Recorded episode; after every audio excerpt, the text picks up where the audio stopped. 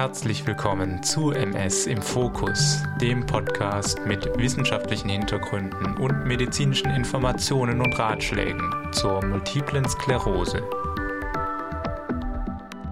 Hallihallo und frohes Neues euch allen im Jahr 2022.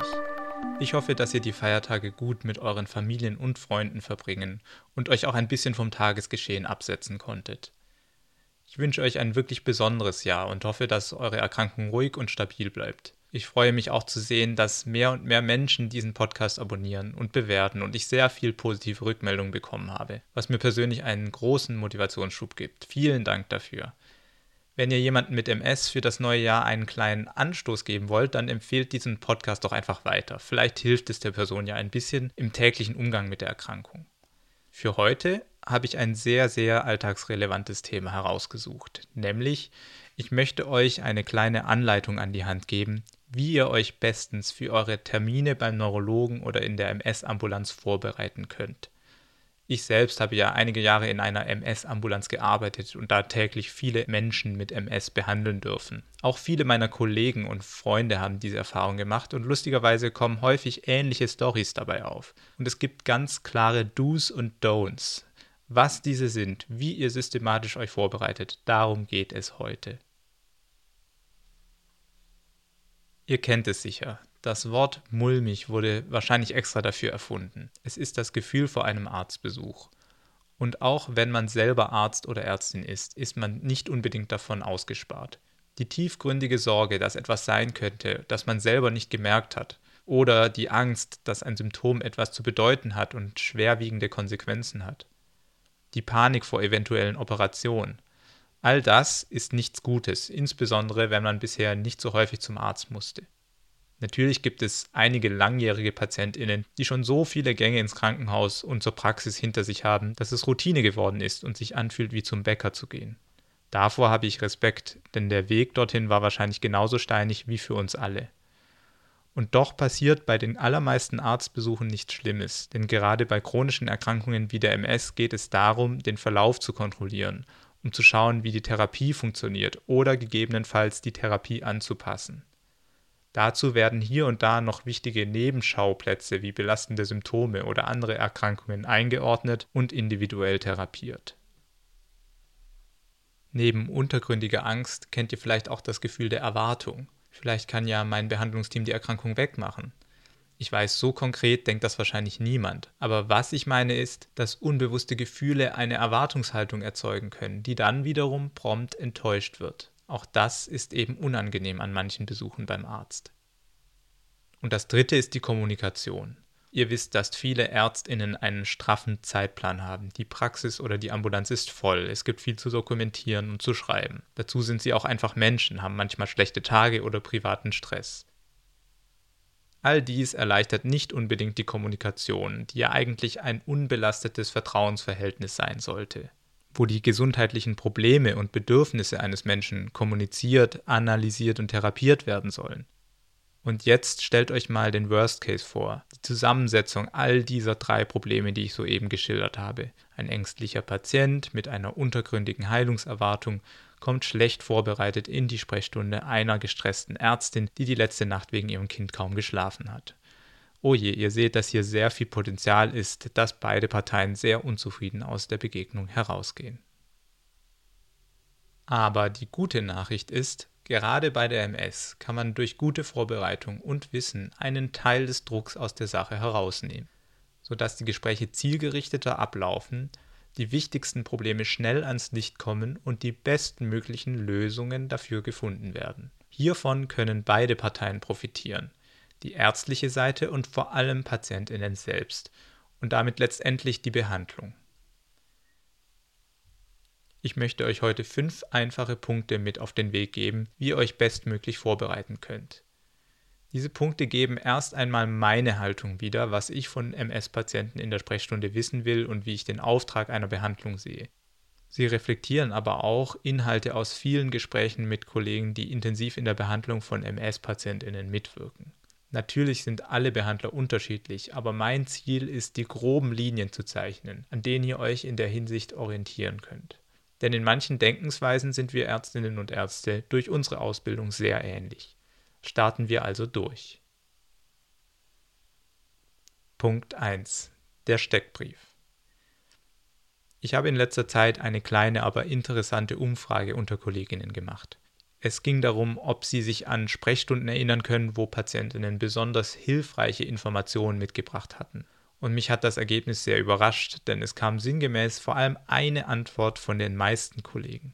Hilfreich war eine knappe Übersicht über den bisherigen Verlauf der Erkrankung. Wenn ihr so etwas habt, werden die Kolleginnen und Kollegen hoch erfreut sein. Auch ich persönlich fand das sehr praktisch, wenn jemand so etwas mitgebracht hat. Aber es müssen die richtigen Informationen enthalten sein und es darf nicht zu lang und unübersichtlich werden. Eine halbe DIN A4-Seite sollte in den meisten Fällen reichen. Und ich nenne die Übersicht mal einfach Steckbrief. Was muss also in den Steckbrief?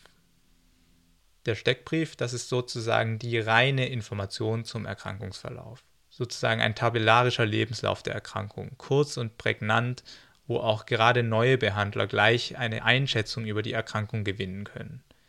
Welcher Typ MS ist diagnostiziert, schubförmig oder progredient? Wann hat sich die Erkrankung zuletzt geäußert? Auf Schlau nennt sich das Erstmanifestation. Wann wurde die Diagnose gestellt? Auf Schlau Erstdiagnose. Wer hat die Diagnose gestellt? Und dann eine Auflistung der Schübe. Wann waren jeweils die Schübe? Das reicht auf den Monat genau. Wichtig ist hier nur Schübe aufzuführen, die auch ärztlicherseits klar so eingeordnet wurden und nicht unklare Episoden. Wurde für den Schub mit Cortison behandelt. Zu den Schüben möglichst jeweils auch ein paar Hauptsymptome, die den Schub dominiert haben, wie zum Beispiel Sehstörung oder Schwindel. Und dann, in welchen Zeiträumen wurde welche Therapie für die MS eingesetzt. Warum wurden Medikamente eventuell abgesetzt, zum Beispiel lokale Verhärtung bei Spritzentherapie? Und natürlich ganz deutlich und fett gedruckt, was ist die aktuelle Therapie? Interessant wären auch noch wichtige Begleiterkrankungen und Allergien, also alle Erkrankungen, die aktuell noch relevant sind. Weniger abgelaufene Dinge wie zum Beispiel ein Knochenbruch im Kindesalter oder eine Blinddarmentzündung vor zehn Jahren. Das war's schon mit dem Steckbrief. Aber Achtung, nicht übertreiben. Wenn das Ganze sehr stark ins Detail geht und mehrere Seiten lang wird, dann besteht die Gefahr, dass es nicht beachtet wird oder eine Abwehrhaltung produziert. Wieder einmal aus Zeitgründen. Punkt 2. Der aktuelle Verlauf.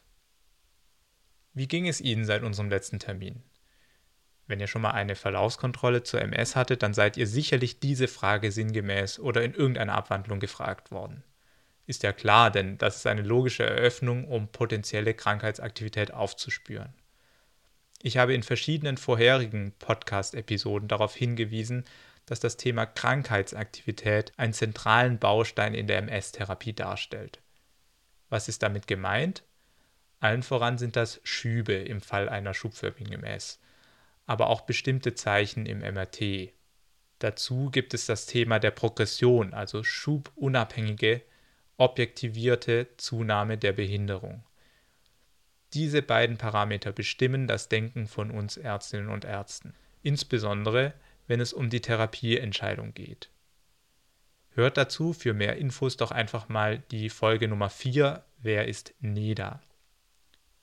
Um zu erfahren, inwiefern Krankheitsaktivität oder Progression besteht, müssen wir Ärztinnen und Ärzte wissen, was ihr erlebt und gespürt habt, wie ihr euch gefühlt habt. Das nennt sich in der Medizinersprache Anamnese, also die Erzählung der Patienten. In der MS-Verlaufskontrolle geht es vor allem um die Episode seit dem letzten Besuch. Und das ist schon der erste Punkt, an dem die Kommunikation scheitern kann. Arzt will wissen, wie es seit dem letzten Besuch war. Patient spricht von einem ganz anderen Zeitrahmen, weil die Erinnerungen verschwimmen. Oder Patient spricht von den letzten Tagen, weil ein Symptom gerade besonders belastend ist, wohingegen die Monate davor nicht berücksichtigt werden.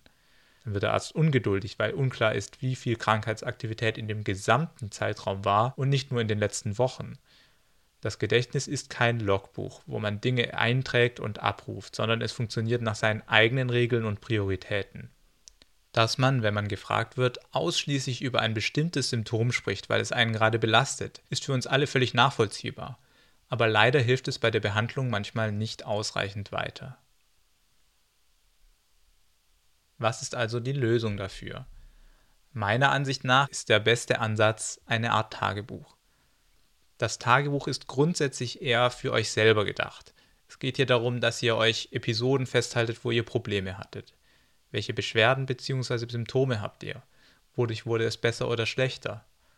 Wurde das als Schub eingeordnet? Habt ihr Cortison bekommen? Haben sich die Symptome unter Cortison zurückgebildet? Hier geht es also um die Symptome, die euch plagen. Nicht jedes kleine Kribbeln oder ein kurzes Unwohlsein muss hier dokumentiert werden. Viele reiben sich an Kleinigkeiten auf, wenn sie Dinge notieren, auch aus genereller Sorge. Aber wenn es einem mehrere Tage schlecht geht, dann sollte man auf jeden Fall versuchen, den Grund festzuhalten.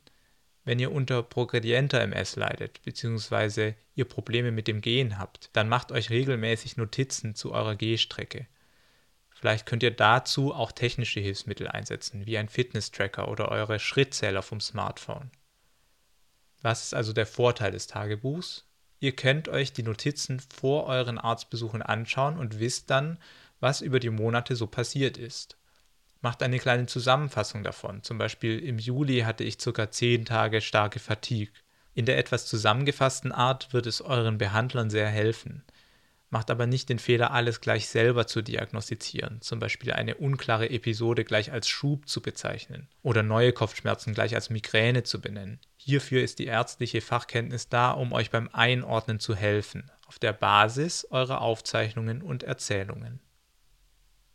Nun muss ich ganz ehrlich dazu sagen, dass es sicherlich nicht viele MS-PatientInnen gibt, die mit einem Tagebuch arbeiten. Das hat auch einen Grund, nämlich ist es etwas Aufwand und zweitens nicht so leicht, das richtige Maß und auch das richtige Format zu finden. Wer sich die Mühe macht und seitenlange Tagebuchaufzeichnungen mit zur Sprechstunde nimmt, wird eventuell enttäuscht werden, weil die Ärzte das nicht in der Tiefe interessieren wird. Auf der anderen Seite glaube ich und viele Kollegen fest daran, dass solche Aufzeichnungen, die regelmäßig von Patienten gemacht werden, sehr viel zur effizienten Behandlung beitragen können. Bei der App Emelin, an deren Entwicklung ich als medizinischer Leiter täglich mitwirke, versuchen wir genau diese Problematik zu lösen. Die App soll es nämlich ermöglichen, dieses Tagebuchführen so simpel wie möglich zu gestalten, damit es schnell erledigt ist und gleichzeitig aber maximal strukturiert geschieht. Der Clou ist aber vor allem, dass die Zusammenfassung von Beschwerden dadurch erleichtert wird. So kann man auf der Basis der eingetragenen Daten Trends und Episoden auf einen Blick identifizieren und damit eine gezieltere Kommunikation darüber hinbekommen. Das Symptom-Tracking in der App funktioniert einwandfrei und man kann sich damit Schaubilder über die Zeit darstellen lassen und diese auch als PDF oder Ausdruck exportieren für den Arztbesuch. Man kann sich sogar die Schritte vom Smartphone eigenen Schrittzähler importieren, um deren Verlauf über Zeit darzustellen und auch Zusammenhänge mit anderen Symptomen zu identifizieren. Wir sind gleichzeitig ständig dabei, diese Funktion noch besser zu machen, denn hier gibt es noch Luft nach oben. Probiert die kostenlose App doch einfach mal aus, wenn ihr es bisher noch nicht getan habt. Wenn ihr beim ersten Mal schauen noch nicht überzeugt wart, dann schaut bei Gelegenheit noch einmal rein, denn eventuell haben wir die Funktionalität noch etwas verbessert. Ihr könnt das Ganze auch ganz analog auf Papier festhalten. Ich möchte auf keinen Fall vermitteln, dass man dazu unbedingt die App Emmeline braucht. Meine Meinung ist nur, digital geht das Ganze einfacher, schneller und strukturierter. Und deswegen arbeiten wir daran und ich empfehle das. Punkt 3. Befunde. Befunde, das sind Unterlagen, die aus Krankenhäusern und anderen Arztpraxen stammen und die euren Ärzten in der Sprechstunde ermöglichen, die Informationen und Entscheidungen der anderen Stellen nachzuvollziehen. Es versteht sich von selbst, dass das sehr wichtig ist, vor allem je näher die Befunde an der MS-Behandlung dran sind. Konkret bedeutet das, MRT-Befunde sind natürlich wahnsinnig wichtig die müssen auf jeden Fall lückenlos vorhanden sein, sonst sind die MRT-Kontrollen ein bisschen sinnlos.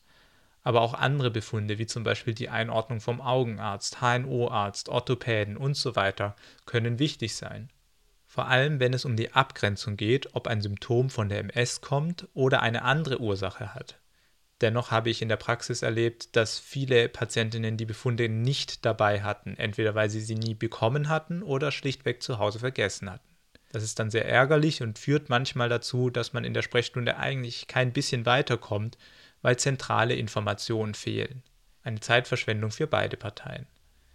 Leider ist daran auch ein bisschen unser Gesundheitssystem in Deutschland schuld, denn anstatt einer elektronischen Patientenakte, wo alle Behandler ihre Informationen ablegen, trägt aktuell noch weiterhin der Patient die eigene Verantwortung, dass die Befunde gebündelt werden. Das ist dumm, wird sich aber so ganz schnell leider noch nicht ändern. Daher nehmt diese Verantwortung wahr und sorgt erstens dafür, dass ihr alle Befunde immer bei euch habt.